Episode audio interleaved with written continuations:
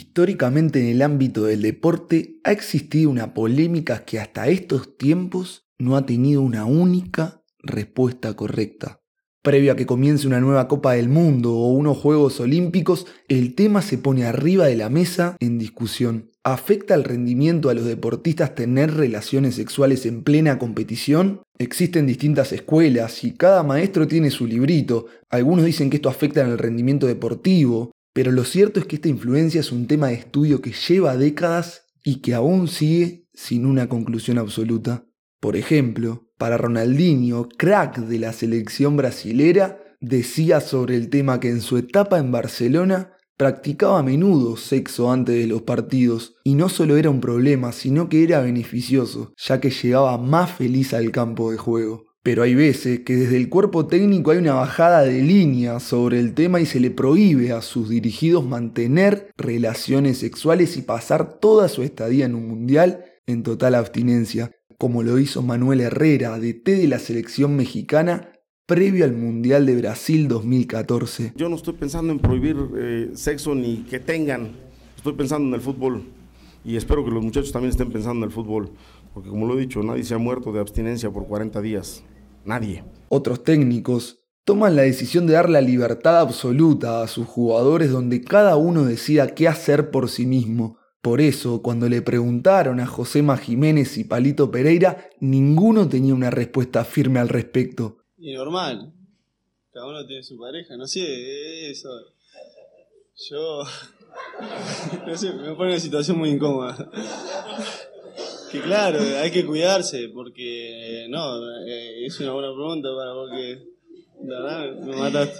No, no, es que hay que cuidarse. aprieto, me parece hay que cuidarse porque sabemos que, bueno, nada, estamos jugando un partido de... Estamos jugando un partido muy importante, empezar el, campeonato del mundo y, bueno, hay que tener en consideración esas cosas también, pequeños detalles porque a la larga le hacen, hacen gran, grandes cosas.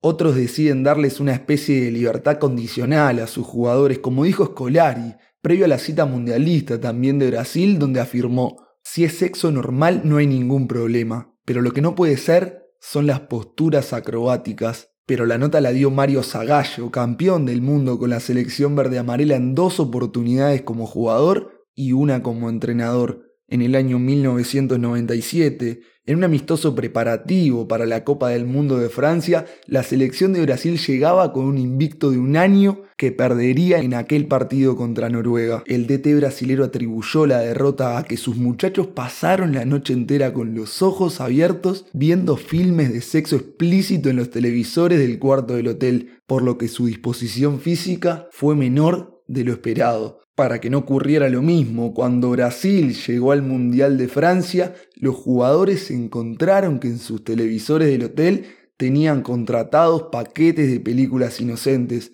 como lo eran El Rey León o la saga de Terminator. Poco le duró esta mano dura al técnico, porque el médico Lidio Toledo autorizó a que los futbolistas puedan tener relaciones sexuales y beber cerveza, pero con moderación.